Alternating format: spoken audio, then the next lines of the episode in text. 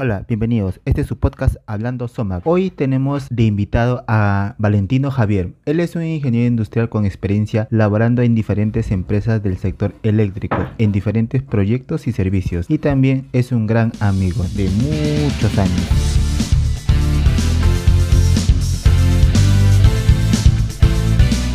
bienvenido Valentino, ¿cómo estás? Ok, hola Roger. Qué gusto haber participado acá a los tiempos. Te has acordado de mí. Hablemos un poco sobre el tema de, seguridad eléctrica. Tú que estás metido ahí, ahí ya varios añitos. Y cuando yo menciono seguridad eléctrica se me viene a la mente la NFPA 70. No sé si me puedes este, decir qué es. Sí, claro. Eh, efectivamente es una norma eh, referencial eh, muy importante en el tema de seguridad eléctrica. Es una norma americana y referida a la seguridad eléctrica en los lugares de trabajo. referida ese punto tiene varios capítulos, tiene varios tópicos, en donde en general pues podemos implementar un programa de seguridad eléctrica en una empresa o organización basado a diferentes puntos, ¿no? Habla de los equipos de protección personal, habla del cálculo de energía incidente, habla de las distancias mínimas eh, o las fronteras de aproximación limitada, restringida, en alterna y continua, diferentes tópicos en seguridad eléctrica que muchas organizaciones podrían implementar a través de un programa. Entonces, como dice que es una norma internacional, ¿aplicaría acá a Perú o lo podríamos adoptar? Claro que sí. Eh, a veces decimos, o creo que es parte de nuestra idiosincrasia, pensar que el estándar europeo o americano está muy lejano, pero no. Y tranquilamente podemos aplicar la misma en nuestro entorno. Simplemente, como muchas implementaciones, necesitamos compromiso de la alta dirección. Por ejemplo, hay varias industrias mineras que siguen este, este, esta norma y finalmente se han basado e implementado sus programas de seguridad eléctrica en base a la misma. Y ahora, eh, ¿cuál sería la diferencia o, eh, hay, hay, una normativa acá en Perú, que es el, decreto supremo 0111. ¿Qué diferencias hay o, son complementarias? O... Sí, eh, la 111, el recesate eh, del 2013, eh, menciona términos generales, ¿no? Términos generales eh, en materia de seguridad, más que seguridad eléctrica, seguridad en las instalaciones eléctricas de generación, distribución y transmisión y en los proyectos que se puedan realizar en esas actividades o, o subactividades del sector electricidad. En el caso de la norma NFPA 70E brinda mayor detalle específico a diferentes temas como había mencionado. Por ejemplo, resolución ministerial 111 se podría mencionar el uso de equipo de protección personal y eléctrico, calzado dieléctrico, guantes, casco dieléctrico, pero no brinda mayor detalle que eso.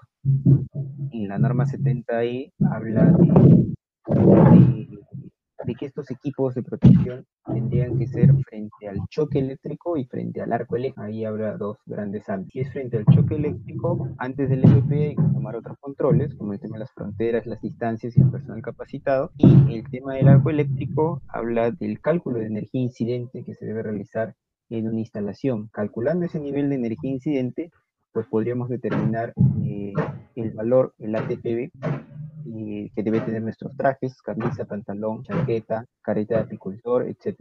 Ahí habría una diferencia sustancial. Y eso me suena costoso la implementación. ¿Cuánto sería, o no sé, o qué tan, qué tan difícil es implementarlo en una empresa peruana? Ahí tendríamos, hay un costo asociado que estaría en relación de las personas especialistas o técnicas que tendrían que visitar la instalación de un cliente industrial, ¿no? Que tenga una o más subestaciones o salas eléctricas. Se puede empezar con el tema del cálculo de energía incidente.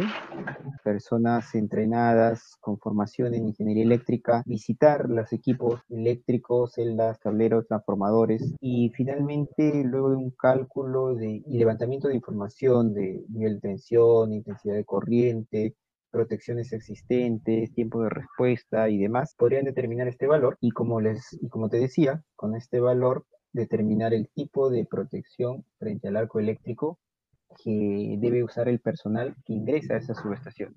O sea, el personal de mantenimiento, de servicios generales de cada una de estas empresas industriales. ¿Qué tan costoso sería? No se me viene un monto a la, a la mente, pero creo que estaría en función de estas horas hombre que invierte el personal en estas visitas, invierte en hacer este cálculo, ahora tenemos software especializados y también este programa iría de la mano con una persona especialista en seguridad y salud para que justamente alinee los conocimientos técnicos con las implementaciones a tomar, ¿no? Plan de acción, responsables, objetivos, tiempos, etc. ¿Y hay un tiempo aprox o un rango de tiempo para yo recién ya ver o decir tengo implementado lo que es la, la NFPA 70E? Sí, yo creo que iba a variar dependiendo de la magnitud de la empresa que buscaría realizar esta implementación, ¿no?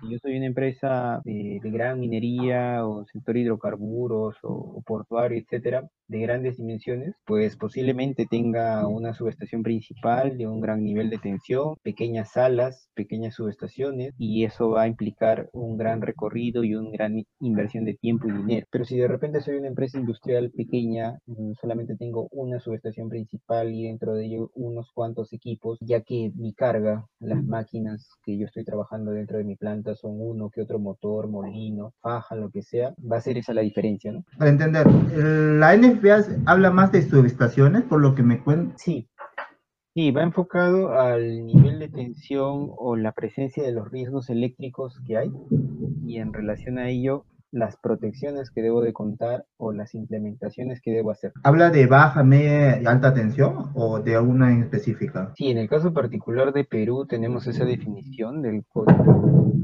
Nacional de Electricidad, eh, pero en otras partes se denomina baja tensión de mil voltios a menos y alta tensión de mil voltios a más. Entonces, eh, no existen esos términos de alta, media y baja, pero sí existen los rangos determinados en sus diferentes tablas de la norma.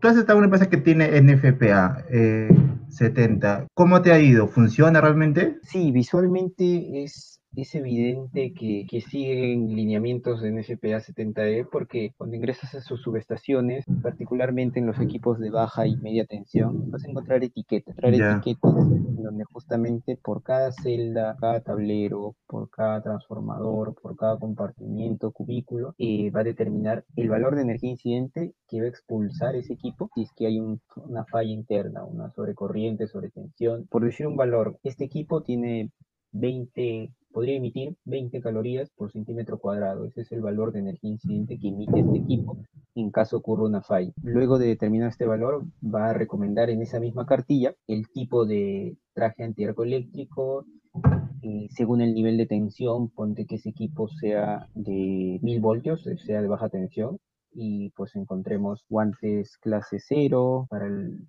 para ese nivel de tensión y también va a hablar de las fronteras, ¿no? ¿Qué nivel de distancia tengo que encontrarme para encontrarme, para poder realizar trabajos de forma segura, ¿no? ese decreto supremo que tenemos, la 0111, es de 2013. Sí. ¿Cuánto crees que, o cuánto tiempo crees que se debe renovar? O, por ejemplo, en la NFPA, ¿cuál es la, última versión? Eh, la del 2018, si mal no recuerdo, última versión.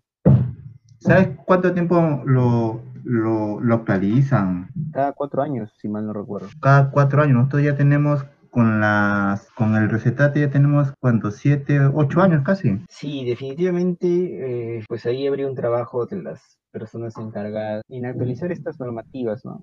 Eh, creo que el trabajo podría ser, una vez se promulguen, verificar su cumplimiento, ¿no? Eh, ahí hay trabajo que realizar en fiscalizar a cada una de las empresas y ver los cumplimientos, obviamente del sector electricidad, y ver los cumplimientos en relación a esa resolución ministerial. Y en esas auditorías o visitas, pues determinar si la norma está acorde, hay fallas, hay que corregir, o hay que mejorar y cuándo tenemos que hacer esas implementaciones. En tu caso, antes te inspeccionaba la, la OCINERMIN, ¿lo sigue haciendo o ya solamente viene la SUNAFIL nada más? No, ya todo se está centralizando en el tema de seguridad y salud en el trabajo y cumplimiento de normas. ¿Y cómo era antes una inspección de la OCINERMIN con respecto a una inspección de la, de la SUNAFIL? ¿Más técnicos o cómo se daba esta, esta inspección?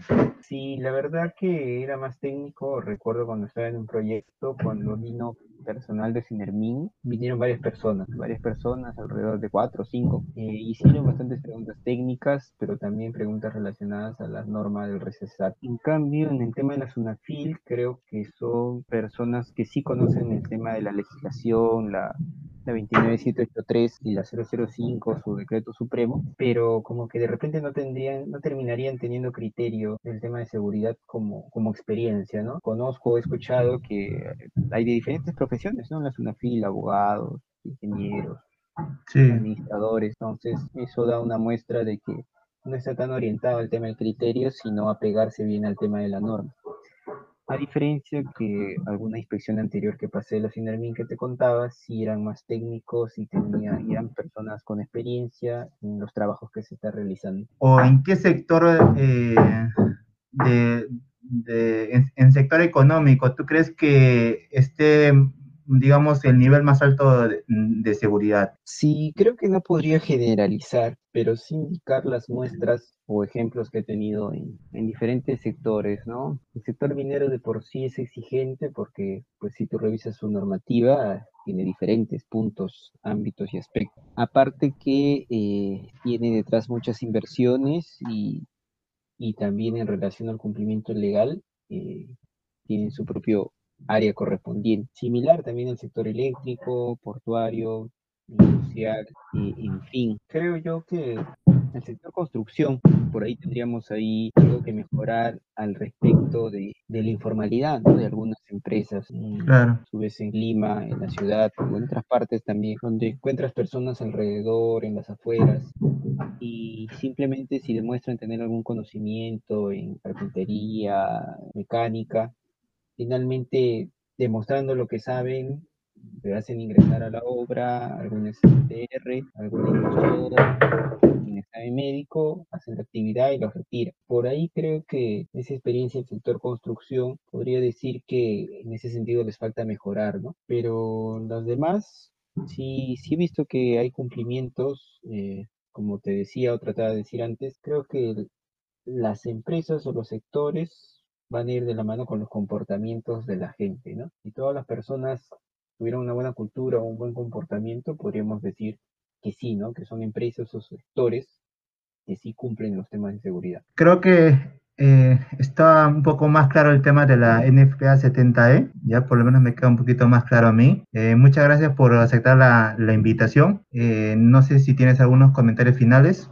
No, Roger, gracias a ti por tu tiempo, por la invitación definitivamente es una experiencia interesante. Vamos a ver cómo queda el resultado. Depende de tu producción. Sí, sí, sí, no te preocupes. Hago magia, hago magia yo. Con tal que no aparezca el video. Sí, sí.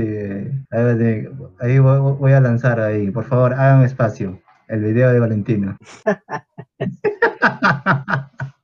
con, la invitación de cumpleaños del, del 2011.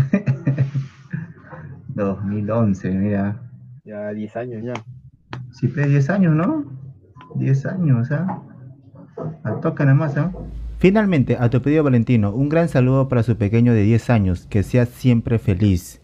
Bendiciones a la familia Valentino. Gracias por participar acá en tu podcast Hablando Tomate.